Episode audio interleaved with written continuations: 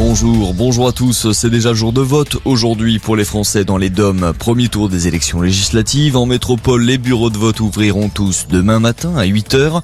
49 millions de Français sont appelés aux urnes pour élire leurs représentants à l'Assemblée nationale. En Ukraine, l'aide de la France pour débloquer le port d'Odessa. L'Elysée a assuré être prête à permettre aux navires de quitter le port et traverser les eaux minées au large de cette ville du sud-est de l'Ukraine.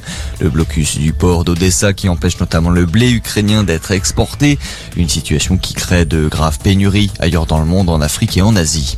Le conducteur accusé de refus d'obtempérer est touché par des tirs de police à Argenteuil, finalement écroué. Il avait déjà été mis en examen jeudi dernier par le parquet de Pontoise. Toujours à l'hôpital après ses graves blessures, ce jeune de 21 ans est poursuivi pour refus d'obtempérer aggravé, conduite sous l'emprise d'un état alcoolique et sous l'emprise de stupéfiants en récidive et conduite malgré la suspension du permis de conduire. L'actualité également, le dédommagement de l'Australie après la crise des sous-marins. Canberra va payer 555 millions d'euros à Naval Group pour avoir cassé le contrat signé avec le groupe français pour la construction de 12 sous-marins nucléaires. Un contrat accordé finalement aux États-Unis et qui avait troublé les relations entre la France et les deux pays.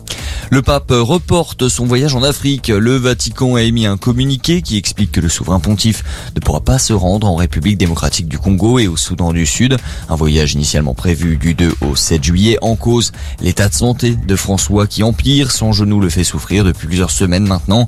Il était déjà apparu en chaise roulante au début du mois de mai. Et puis on termine avec du foot. Toujours pas de victoire pour les Bleus en Ligue des Nations.